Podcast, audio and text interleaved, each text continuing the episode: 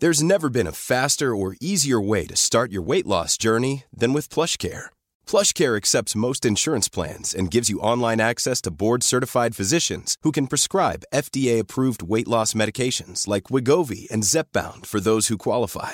Take charge of your health and speak with a board-certified physician about a weight loss plan that's right for you. Get started today at plushcare.com slash weight loss. That's plushcare.com slash weight loss. plushcare.com slash weight loss.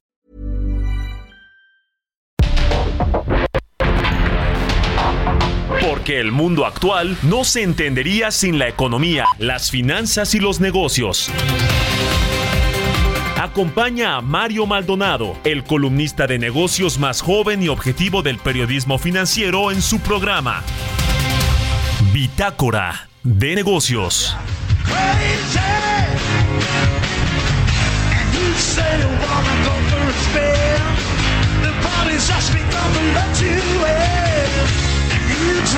Drive us wild, we'll drive you crazy. You keep on shouting, you keep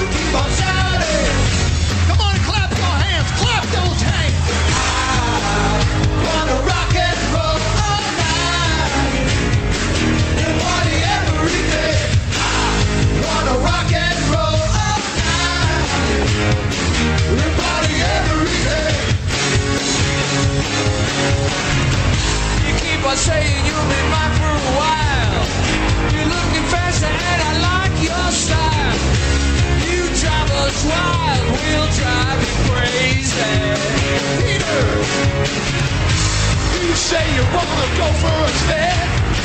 The party's just begun, so let me in. You drive us wild, we'll drive you crazy. Hey, you keep on shouting, you keep on shouting. I wanna hear everybody sing, sing. I wanna rock and roll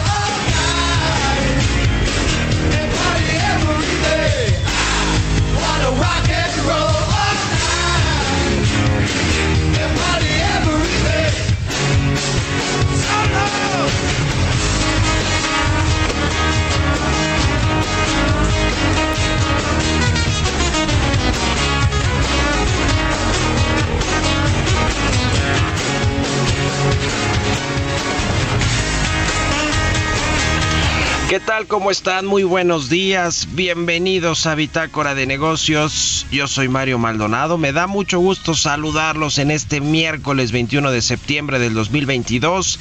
Estamos transmitiendo en vivo como todos los días tempranito en estas frecuencias de El Heraldo Radio. Muchas gracias por acompañarnos en punto de las 6 de la mañana que abrimos la barra informativa de El Heraldo Radio. Todos los que nos siguen por la 98.5 de FM en la capital en el Valle de México y en el resto de la República Mexicana. Un saludo a quienes escuchan el podcast. Muchas gracias también por sus comentarios.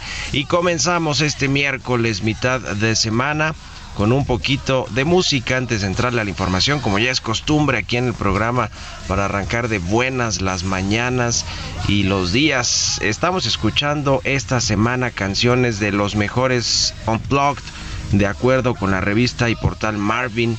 Esta que escuchamos de fondo es de Kiss, una banda de rock estadounidense formada en Nueva York en 1973 y se llama Rock and Roll All Night. Así que bueno, pues es una de las canciones más conocidas de este grupo y esta canción en su versión unplugged de Kiss surgió de una forma un poco extraña, la tuvieron obtuvieron esa oportunidad la banda justo en el punto pues más bajo de eh, la agrupación. Sin embargo, al ver el éxito que esto significó en la carrera de Eric Clapton y de Rod Stewart, fue que accedieron a hacerlo en 1995. Así que la vamos a estar escuchando ya aquí en Bitácora de Negocios y le entramos, le entramos ahora sí a la información.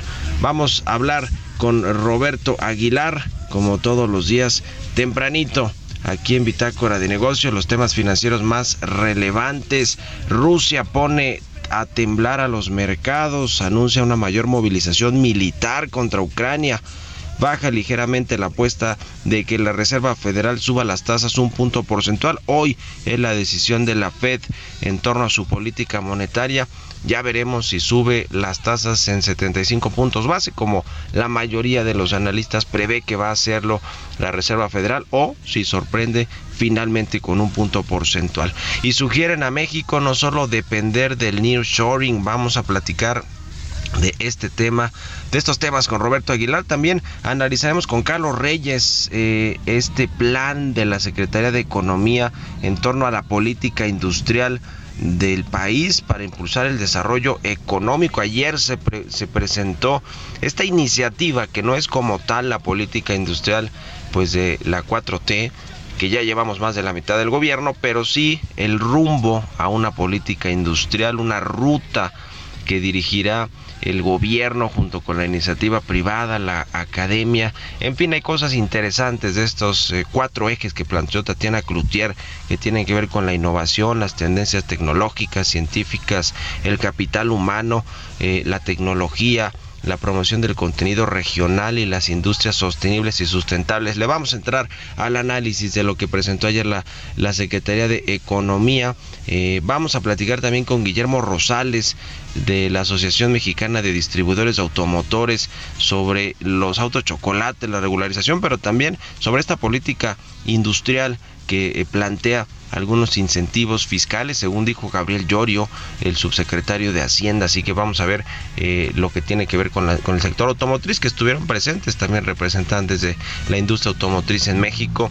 Y vamos a platicar con Juan Pablo Flores de la Asociación Nacional de Tiendas Departamentales y de Autoservicios sobre las ventas, cómo está el consumo minorista de las tiendas especializadas y departamentales en México, cómo van los datos al mes de agosto y el panorama para el cierre del 2022. Vamos a hablar de eso que son sin duda alguna un termómetro importante para la economía en general y la economía familiar. Los precios de los productos en las tiendas de autoservicio que ya ve que el presidente López Obrador dijo que van a revisar pues eh, no solo a los productores de, eh, algunos alimentos básicos y de productos de consumo básico en general, pero también a los distribuidores que son las tiendas de autoservicio, las especializadas y algunas departamentales. Le vamos a entrar a todos estos temas hoy aquí en Bitácora de Negocios, así que quédense con nosotros en este miércoles 21 de septiembre. Vámonos al resumen de las noticias más importantes para comenzar este día con Jesús Espinosa.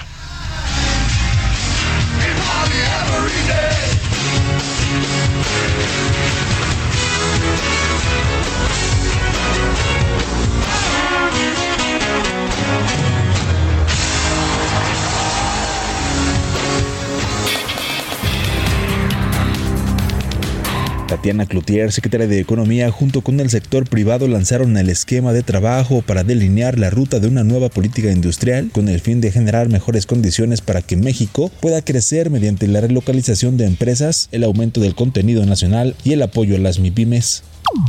Hoy, por primera vez en cuatro décadas, el Gobierno de México presenta una ruta para impulsar una política industrial. Es una ruta dirigir los esfuerzos del gobierno, de la iniciativa privada y la academia para crear una industria nacional innovadora que esté centrada en las personas. Mientras que Gabriel Llorio, subsecretario de Hacienda, señaló que en el contexto actual en el que se viven choques de oferta a nivel global y rupturas de cadenas de valor, el que México presente una nueva política industrial es sumamente oportuno para potenciar el sector exportador. Y México en este, en este momento tiene un, enorme potencial económico de exportación que se incrementa con las oportunidades de la relocalización de empresas y que sin duda se potenciará eh, con la nueva política que ha presentado la Secretaría de Economía el día de hoy. Eh, y en ese sentido el potencial de México que, puede, que se puede observar en cuanto a relocalización, el banco lo ha estimado en cerca de 35 mil millones de dólares, eh, lo que equivale a cerca de 2.6% del Producto Interno Bruto, que solo sería derivado de nuevas exportaciones de mercancías. El Instituto Mexicano de Ejecutivos de Finanzas consideró que ante el optimismo presentado por el gobierno del presidente Andrés Manuel López Obrador para el siguiente año, el presupuesto de egresos de la Federación 2023 será vulnerable. De acuerdo con la encuesta Citibanamex de expectativas, la inflación en la primera quincena de septiembre se espera se ubique en 8.72% anual. Para 2022, la expectativa de crecimiento mediana se ajustó al alza a 2% desde 1.9% de hace dos semanas, mientras que para el próximo año el consenso ahora estima que la economía solo crezca 1.2% desde 1.4% de la última encuesta. Expertos en la materia señalaron que la economía del país puede crecer 3% en 2023 si el gobierno capitaliza las oportunidades de inversión que se abren para la iniciativa privada por la relocalización industrial. El editorial.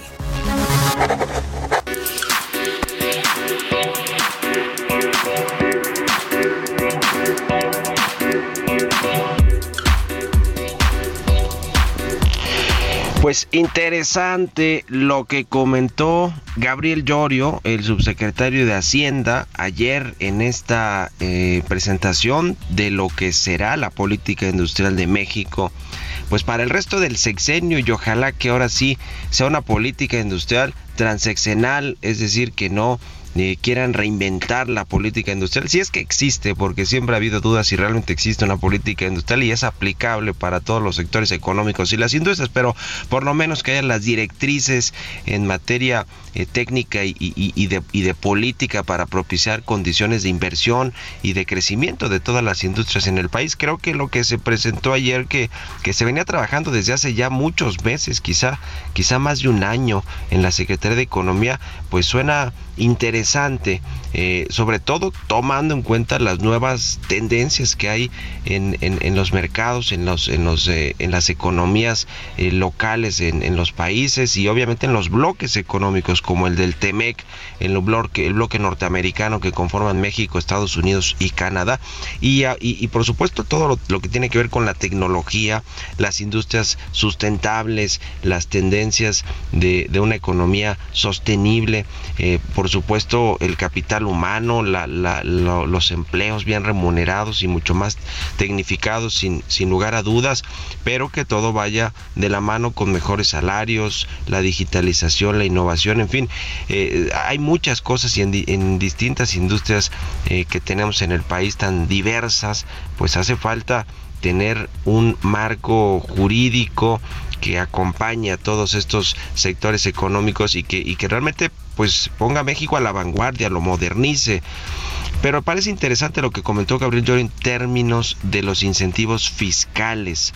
Eh, para, eh, le decía, el tema de los vehículos eléctricos, que ha sido también pues un asunto que han tratado de impulsar en la industria mexicana, de la industria automotriz mexicana, pero que no ha terminado por, por dar ese salto, ese impulso para que los consumidores realmente estén interesados en adquirir cada vez más automóviles eléctricos. Eh, pero bueno, está interesante el tema de los estímulos fiscales, no va a haber deducibilidad de cero y, demás, al, al, al 100% más bien que lo que vienen pidiendo los empresarios y las industrias desde hace mucho tiempo, porque eso le afecta a la recaudación fiscal, pero sí algunos otros incentivos que quizá puedan ayudar a aumentar las exportaciones, por ejemplo, en algunos sectores estratégicos para México, este tema de los autos eléctricos, eh, en fin, ojalá que se ponga en marcha realmente, eh, que no sea nada más una iniciativa y unas buenas intenciones de esta política industrial, sino que se ponga en marcha y que le ayude realmente a las industrias y a la economía. Ahora, que hablamos del paquete económico del próximo año y las proyecciones de crecimiento pues demasiado optimistas que tiene la Secretaría de Hacienda de 3% y que, y que en buena medida están fincadas en la inversión, en la atracción de inversión extranjera de México por este llamado nearshoring eh, eh, de, con Estados Unidos, pues eh, ojalá que esta política industrial abone a esa muy optimista perspectiva de crecimiento que ven en el gobierno para el próximo año. Ya lo veremos, ya lo veremos. Y le entraremos más a este tema ahorita con Carlos Reyes. ¿Ustedes qué opinan? Escríbanme en Twitter, arroba Mario Mal y en la cuenta arroba Heraldo de México. Industria y economía. Precisamente para seguir analizando este asunto de la política industrial o de la iniciativa, el esbozo de política industrial que presentó la Secretaría de Economía. Ya está con nosotros Carlos Reyes, nuestro analista precisamente de industrias, todos los miércoles aquí en Bitácora de Negocios. Mi querido Carlos, buenos días, ¿cómo estás? Estimado Mario Maldonado, muy buenos días, buenos días al auditorio de Bitácora de Negocios. Efectivamente, bueno, pues aunado a lo que ya has mencionado, quiero precisamente referirme a este anuncio que dio ayer la, la Secretaría de Economía sobre, bueno, pues presentar un proyecto encaminado a una política industrial que según esto estaría acompañada también por acciones conjuntas con la Secretaría de Hacienda y Crédito Público. Y bueno, Mario Auditorio, a propósito de este anuncio, creo que pues vale la pena referirnos pues a lo que representa el sector industrial o secundario en la economía mexicana, porque en muchos momentos, y de verdad, en muchos momentos, este sector ha sido un verdadero motor económico en nuestro país. Tan solo, por ejemplo, bueno, vamos a hablar de las manufacturas, ¿no? Para las cuales para este año se estima una variación anual de 4%. Pasa también recordar, Mario Auditorio, que en términos reales, en el segundo trimestre del año en curso, el Producto Interno Bruto de las actividades secundarias creció 3.3%, eso respecto al 2021. ¿Qué quiere decir que estuvo por encima de los otros sectores, por ejemplo, del sector primario que avanzó solo un 1.4% y del sector terciario que solamente 0.9% fue su crecimiento. Esto a pesar de que la actividad económica en México, bueno, siguió pues estancada, de acuerdo con los datos de agosto que dio a conocer el propio INEGI, bueno, pues en su estimado anticipa una caída para las actividades secundarias del 0.1%. La importancia en general que tiene dentro de nuestra economía este sector es considerable y se puede decir que, bueno, la industria es de suma importancia para el PIB nacional, pues representa alrededor del 25%. Representa también el 25% de la fuerza laboral. De hecho, se estima que el personal ocupado en el sector industrial mexicano alcanza los 9.3 millones de trabajadores. Esto con datos del primer trimestre de 2022, lo cual además representa un incremento en el personal ocupado de 4.1%. Esto si se compara con lo que se reportó en el mismo primer trimestre del año pasado. Ahora bien, Mario Auditorio, en el 2021 la producción industrial en nuestro país registró un repunte de 6.5% frente a 2020, pero pero aquí no hay que olvidar que en este año, en el 2020, pues se dio el cierre de actividades, el confinamiento, todo ello que trajo un desplome del 10% en la industria. Por esto este crecimiento del 2021, bueno, pues resulta no ser no ser un verdadero parámetro de la industria. Pero hay que decirlo también que la industria mexicana ha enfrentado pues un complicado entorno debido a la pandemia, los confinamientos, los conflictos geopolíticos, eh, que han traído consigo pues afectaciones a las cadenas de suministro, como por ejemplo el caso de los chips o semiconductores, aunado bueno pues al incremento del precio de los energéticos y la espiral inflacionaria que hemos vivido a nivel mundial. Por ello, bueno, pues esa sustancial caída de 2020 se sumó al descenso del 1.8%, esto en 2019, ¿Qué quiere decir? Que en el 2019 no había pandemia, no había crisis económica y de todos modos el sector industrial reportó una caída. Por ello, por ello luego de este anuncio, pues eh, ojalá que de verdad este plan que da a conocer la Secretaría de Economía y que bueno estará acompañada por la Secretaría de Hacienda, considere también certidumbre jurídica, piso parejo en la competencia y esquemas financieros, pues para incrementar la rentabilidad de las inversiones, así como un mejor clima de negocios para todas las instalaciones del sector industrial y esto sirva para nuestra economía. Mario, sin duda un sector importante que habrá que dar seguimiento luego de este anuncio del día de ayer. Pues sí, ya veremos. Ojalá que se vaya aterrizando todo este tema de la política industrial, que no es nada fácil, hay que decirlo, es bastante complejo, pero bueno, pues por algo se empieza y ojalá que sea, como decíamos, transeccional, que no, que no acabe de aquí al 2024 y luego se quiera replantear de nueva cuenta este, e, e, este tema de la, de la política industrial. Ya lo estaremos viendo. Gracias, Carlos Reyes. Un abrazo y buenos días. Buenos días, Mario. Sigan a Carlos Reyes en Twitter, C Reyes Noticias. Vamos a otra cosa. Economía y mercados. Roberto Aguilar ya está con nosotros como todos los días tempranito aquí al pie del cañón. Mi querido Robert, buenos días. ¿Cómo estás Mario? Me da mucho gusto saludarte a ti y a todos nuestros amigos. Rápidamente repasamos algunas eh, cifras que se dieron a conocer hoy muy temprano relacionadas con lo que pasa en el mercado interno mexicano. Para empezar, las ventas al menudeo para el mes de julio subieron 0.9% respecto al mes previo. Ya si lo vemos con el mismo periodo pero del año anterior, también hubo un crecimiento de 5%.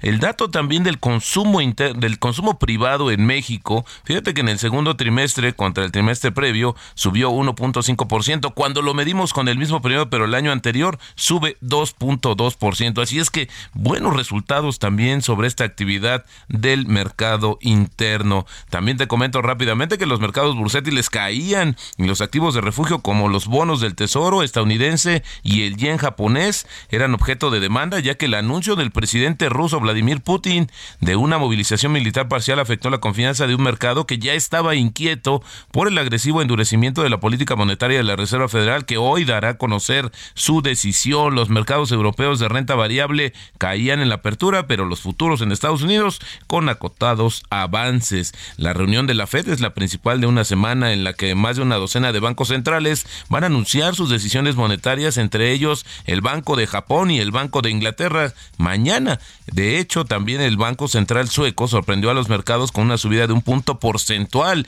y advirtió que, de, que habrá más en los próximos seis meses. A pesar de ello, las apuestas por el endurecimiento de la Fed se mantienen estables. Los mercados proyectan en un 83% la posibilidad de un alza de tres cuartos de punto mañana y ven 17% de probabilidades de un alza de un punto porcentual completo, es decir, bajó ligeramente la apuesta de que la Fed suba un punto porcentual. Y bueno, te comento que el presidente Vladimir Putin ordenó la primera movilización de Rusia después de la Segunda Guerra Mundial, advirtiendo a Occidente que si continuaba con su chantaje nuclear, Moscú respondería con el poder de todo su vasto arsenal. El ministro de Defensa ruso dijo que la movilización parcial conllevará la convocatoria de 300 mil reservistas y que se aplicará a aquellos que tengan experiencia militar previa.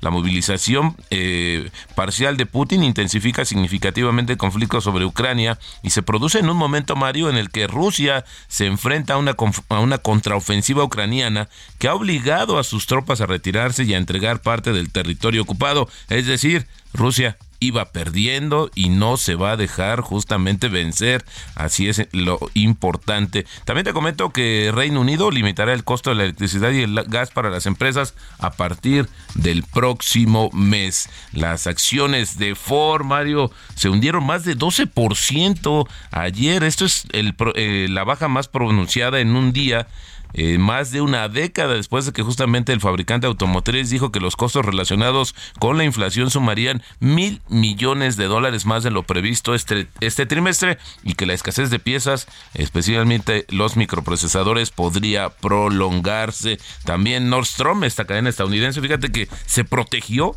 o sea, no, no hizo un, una movimiento que se llama píldora venenosa para evitar que inversores acumulen un 10% más de sus acciones pocos días después de que, pues justamente Liverpool anunció que compraba 9.9% de esta compañía. El tipo de cambio, Mario, ya se nos regresó a 20 pesos. Pues ahí está, ahí está el asunto. Entonces tú estás con 75 puntos base hoy, ¿verdad? 75. Así es sería una sorpresa que subieran un punto porcentual. Y sería una muy mala sorpresa. Muy mala sorpresa. Exactamente. Bueno, muy bien, ya lo platicaremos aquí mañana, mi querido Robert. Gracias y buenos días. Al contrario, Mario, muy buenos días. Sigan a Roberto Aguilar en Twitter, Roberto AH, y al ratito nos vemos también en la televisión. Vámonos a una pausa y regresamos aquí a Bitácora de Negocios.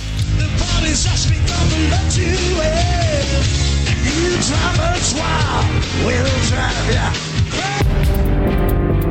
un momento continuamos con la información más relevante del mundo financiero en Bitácora de Negocios con Mario Maldonado.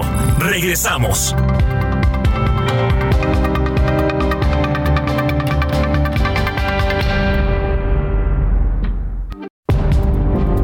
Estamos de vuelta en Bitácora de Negocios con Mario Maldonado.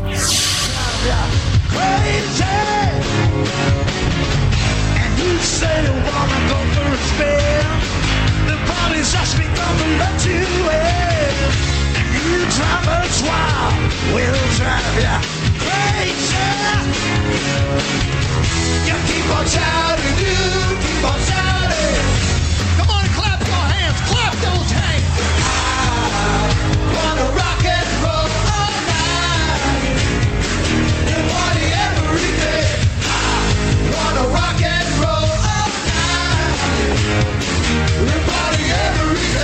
Ya estamos de regreso aquí en Bitácora de Negocios. Son las 6 de la mañana con 31 minutos, tiempo del centro de México. Y regresamos escuchando un poquito. Many of us have those stubborn pounds that seem impossible to lose, no matter how good we eat or how hard we work out. My solution is PlushCare. PlushCare is a leading telehealth provider with doctors who are there for you day and night to partner with you in your weight loss journey. They can prescribe FDA-approved weight loss medications like Wagovi and Zepbound for those who qualify. Plus, they accept most insurance plans. To get started, visit plushcare.com slash weight loss. That's plushcare.com slash weight loss. de música antes de entrarle a la información en esta segunda mitad del programa. Estamos escuchando a la banda de rock estadounidense Kiss. Se llama Rock and Roll All Night esta canción. Eh, estamos escuchando canciones esta semana, los mejores unplugged según la revista y portal Marvin. Y es el caso de esta, de la banda de rock de Estados Unidos, Kiss, que se formó en 1973. Hicieron este Unplugged en 1995. Así que bueno, vámonos al segundo resumen de noticias con Jesús Espinosa.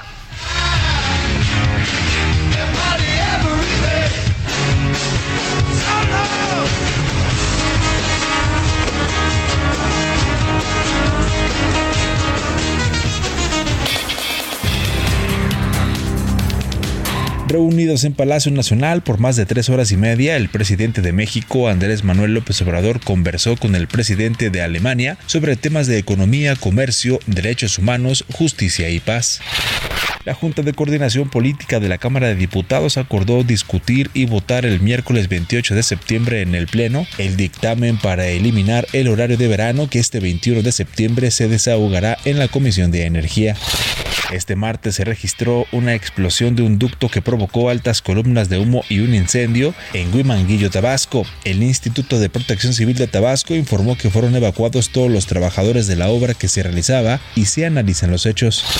Moody's consideró que las reservas de litio representan un gran potencial para México, sin embargo, la falta de confianza y evitar los errores cometidos por empresas paraestatales en el sector petrolero es el reto. Entrevista.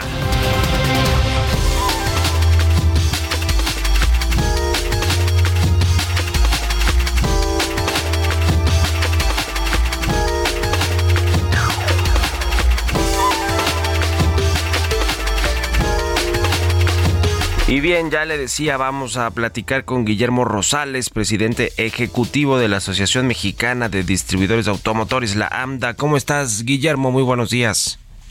Buenos días. Gusto saludarte como siempre. Oye, queremos entrar en el tema de los autos chocolate, eh, el, el- este, pues esta ampliación para regularizar estos autos importados de Estados Unidos que, que bueno, pues le están haciendo algo de daño a la industria. Pero quiero preguntarte primero por la política industrial o lo que se anunció ayer esta iniciativa de política industrial. Se habló del tema automotriz con los su- subsidios o eh, pues, incentivos fiscales más bien a los a los autos eléctricos. Cuéntanos un poquito porque estuvieron allá más representantes, ¿no? De la de la asociación y de la industria. El anuncio que hizo, más bien la presentación que hizo la secretaria Cloutier de los ejes de la política industrial eh, que se plantea en el corto, mediano y largo plazo, eh, contiene eh, de manera eh, muy acertada los ejes principales sobre los cuales debe de enfocarse la eh, realización de las políticas públicas. En el caso de eh, la transición que vive el mundo de la el- hacia la electromovilidad eh, queda claro que hay una gran oportunidad para México de eh, reafirmar eh, su inserción y su complementariedad de la región económica de Norteamérica y subirnos en el tren que la- las decisiones de política norteamericana están estimulando para esta reconversión en la producción y adquisición de vehículos eléctricos en Estados Unidos. Hay que recordar que eh, la industria automotriz ha sido el mayor ejemplo de éxito de esta integración económica, primero en el Telecán, ahora en el TEMEC, y eh, que el 90% de la producción de vehículos en México se destina a la exportación. de los cuales eh, el 85% eh, abastecen a Estados Unidos y a Canadá.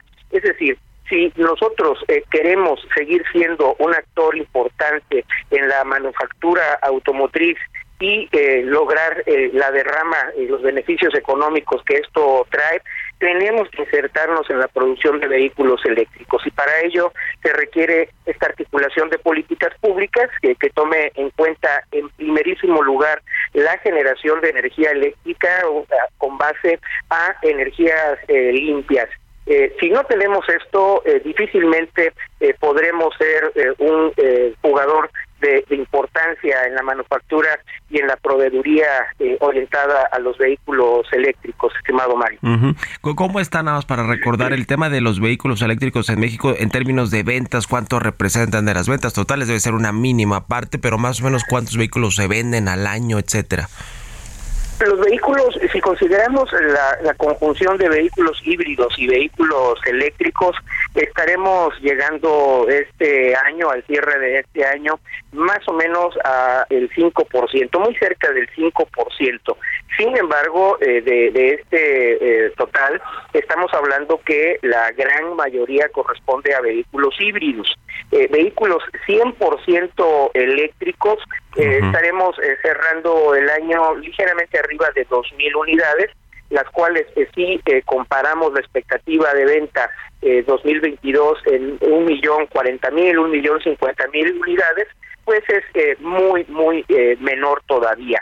Eh, los próximos años estaremos viendo un incremento muy importante eh, que seguirá en ascendencia de eh, la venta de vehículos híbridos. Eh, es una primera etapa en la transición de los vehículos 100% combustión interna, eh, posteriormente vehículos híbridos y eh, finalmente los vehículos eh, 100% enchufables eh, motorizados eléctricamente.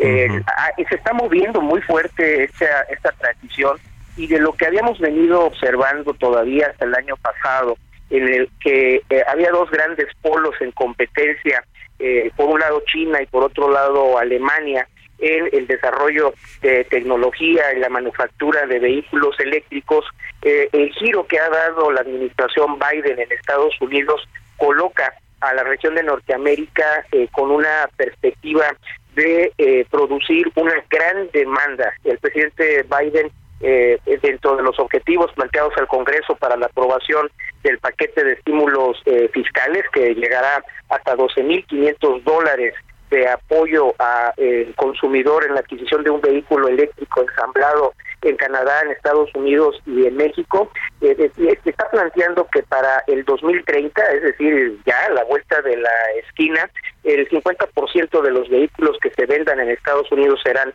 eléctricos. Esto nos lleva a eh, una expectativa de demanda muy amplia y que abre una eh, brecha de inversión en desarrollo de tecnología que eh, tendrá finalmente como eh, resultado final que los costos de manufactura de los vehículos eléctricos vayan disminuyendo de forma más acelerada y finalmente puedan converger en, en una similitud a, la- a lo que son los costos actuales de los de, de los vehículos a combustión interna.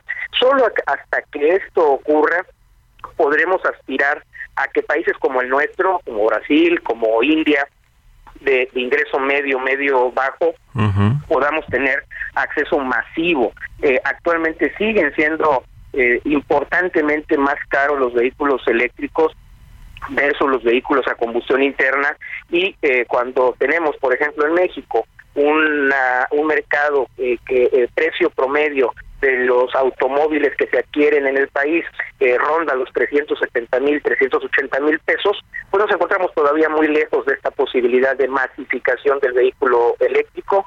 Sin embargo, como te comento, estimado Mario, eso se está moviendo más rápido de lo que se hubiera pensado hace Sí. apenas un año. Sí, sí, sí. Y lo que también se está moviendo pues muy rápido son las los autos chocolate, ¿no? Estas unidades, vehículos importados de Estados Unidos que, que bueno, pues en muchos estados de la República Mexicana ya son legales, vamos a decirlo así, o tienen los permisos para transitar de forma pues eh, normal como si se hubieran adquirido aquí y ya hay más de 123 mil eh, autos eh, de enero a julio solamente de este año presentaron estos datos y hablaron también de la depreciación o devaluación que generan a los automóviles que se venden en México de por parte de los distribuidores. Cuéntanos por favor de esto, Guillermo. Pues esto representa una gran contradicción, eh, Mario. Estamos hablando, por un lado, de la presentación de una estrategia de política industrial eh, de desarrollo en el corto, mediano y largo plazo, y por otro lado, eh, decisiones de política pública vertical eh, tomadas por el propio presidente de la, de la República, pues están eh, viendo hacia el pasado.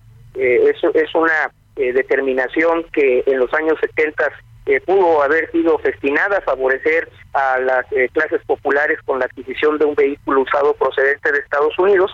Hoy, cuando sabemos que esos vehículos son eh, vehículos siniestrados eh, con daños graves en, su en su estructura y que además son altamente contaminantes por no contar con el catalizador que disminuye la emisión de gases contaminantes, pues eh, no, no, no se justifica en absoluto el que se haya ampliado la eh, regularización del contrabando automotriz y que incluso se adhiera al estado de Jalisco donde no existe una problemática y eh, se inserta un estímulo para que también en Jalisco, con su amplia zona metropolitana de Guadalajara, pues eh, se chatarrice en su parque automotriz.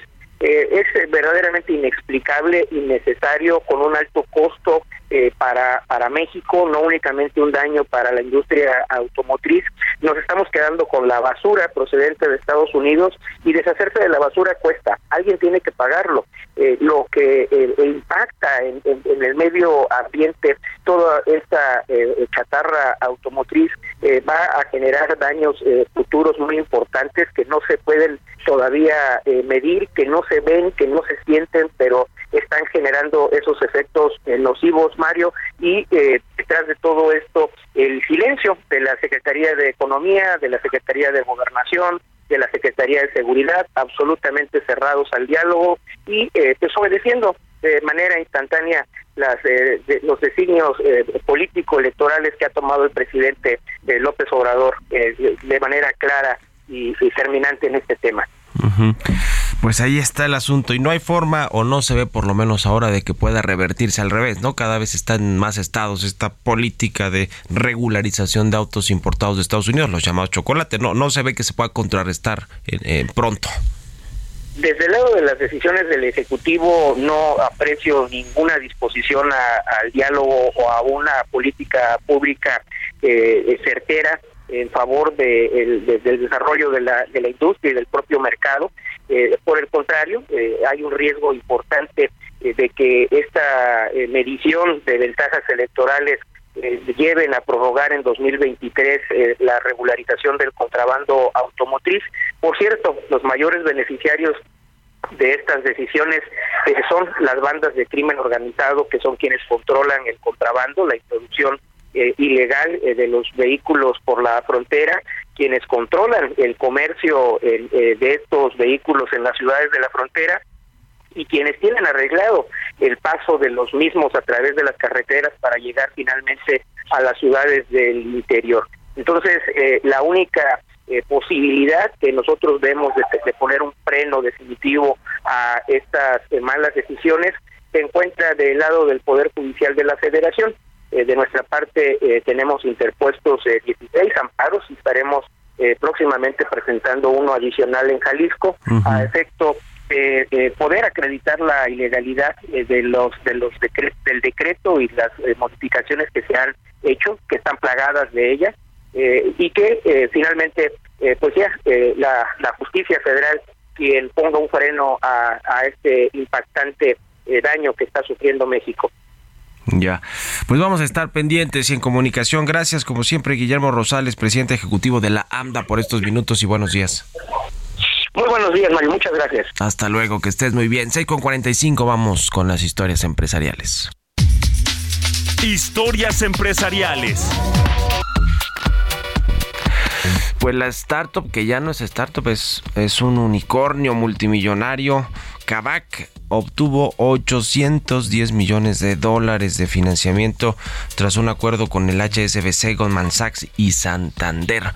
¿Cuánto vale ya Kavak? Nos platica de esto Giovanna Torres.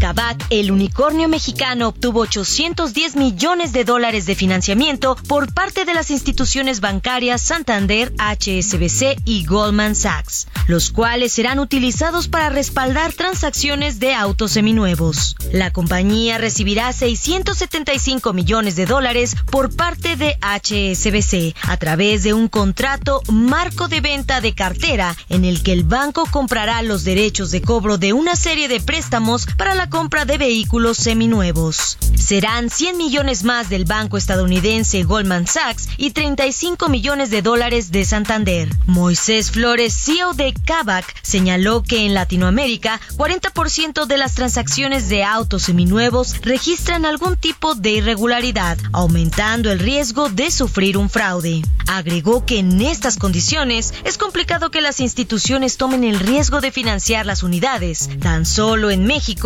menos de 5% de las ventas reciben financiamiento, provocando que los ciudadanos no puedan aumentar su poder adquisitivo al no poder acceder a un automóvil. Apenas en julio pasado, Kavak anunció su expansión a Colombia, Perú, Chile y Turquía, luego de recibir una nueva inyección de capital por 180 millones de dólares. Para Bitácora de Negocios, Giovanna Torres.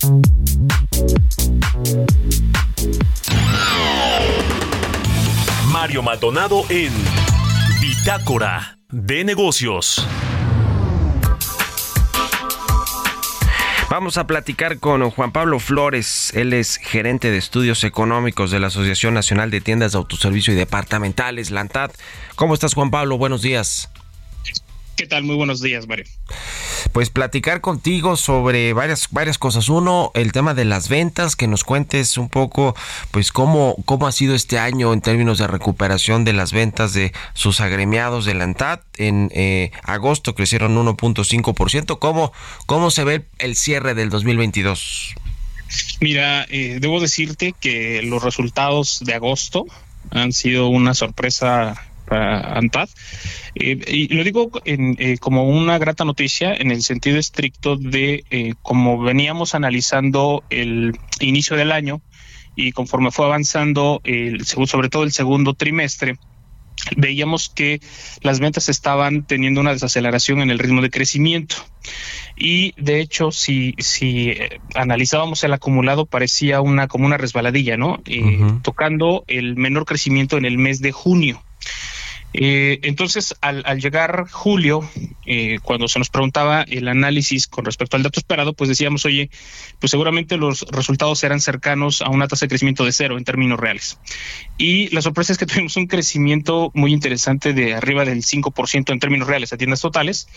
Y en agosto sucede algo similar. Eh, en, en términos reales, en agosto crecimos alrededor del 4.9% ligeramente menor al 5.6 que tuvimos en julio, pero un resultado muy bueno eh, versus el antecedente que teníamos en los meses previos, que se venía ajustando las ventas a la baja. Entonces, debo decir que traemos dos meses, julio y agosto, con un crecimiento eh, interesante en términos reales, digo, dado que traemos una inflación bastante alta, eh, quitando este efecto, mantenemos un crecimiento positivo tanto en tiendas iguales como en tiendas totales.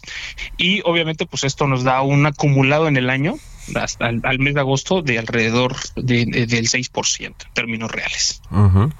Que bueno, pues eh, si en términos reales, eh, es decir, va bien, aunque con la inflación alta, que es lo que te quiero preguntar, pues ya no resulta tan bueno, ¿no? Quiero preguntarte justo por el tema de los precios, eh, que nos expliques un poquito cómo, cómo es esta, este asunto de, de los precios finales hacia el consumidor, por, por lo que ha comentado el presidente López Obrador y por el PASIC, este programa contra la inflación y la carestía que se echó a andar hace ya algunos meses, y que, y que bueno, pues el presidente ha dicho que no solo los productores sino los distribuidores, en este caso, pues las tiendas, ¿no? Las tiendas de autoservicio eh, especializadas y, y departamentales, eh, pues también tienen su, su tema ahí con el asunto de los precios. Cuéntanos cómo funciona eh, el tema y también cuánto ha afectado finalmente a las ventas la inflación, ¿no? Que son precios más altos.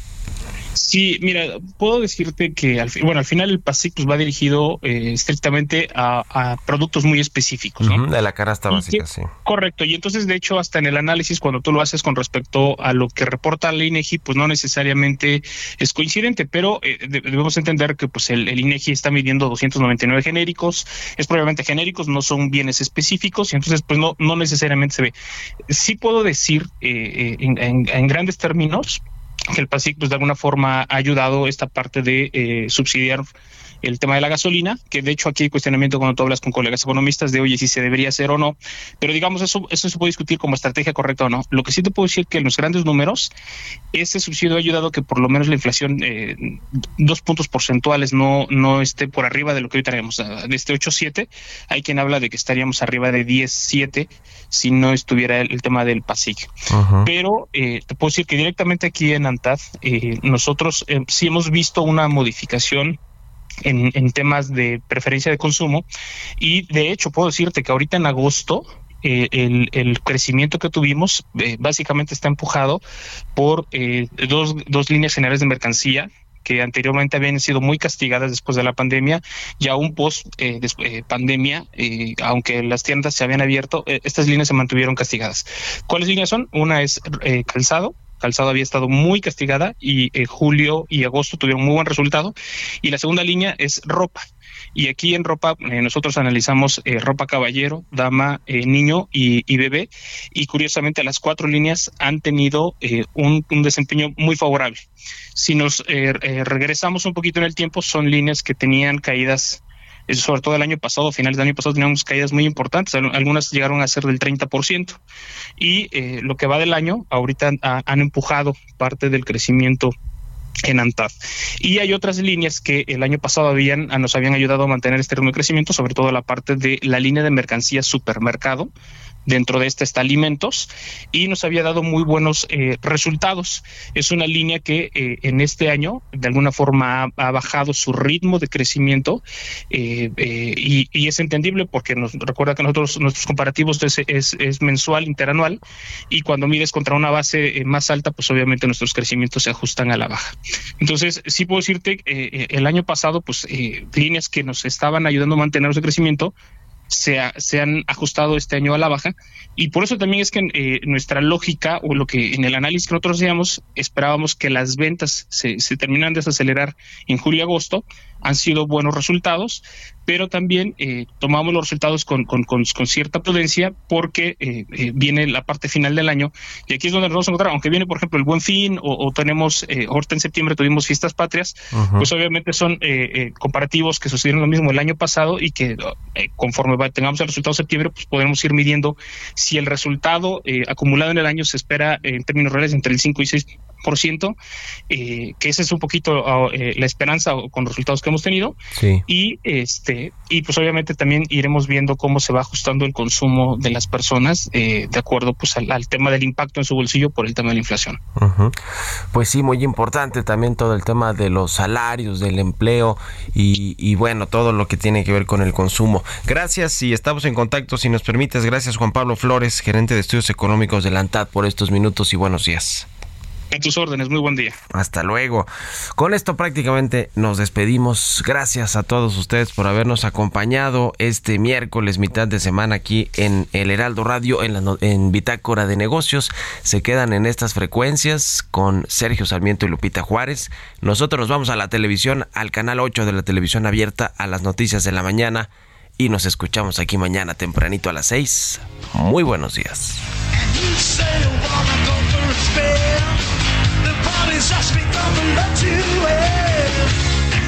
You drive us wild, we'll drive ya crazy.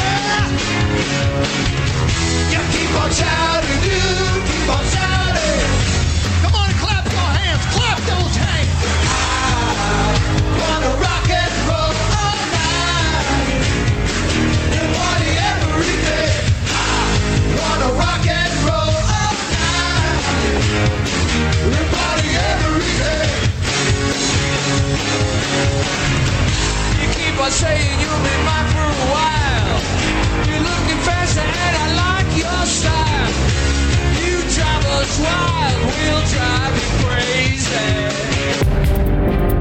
Esto fue Bitácora de Negocios con Mario Maldonado.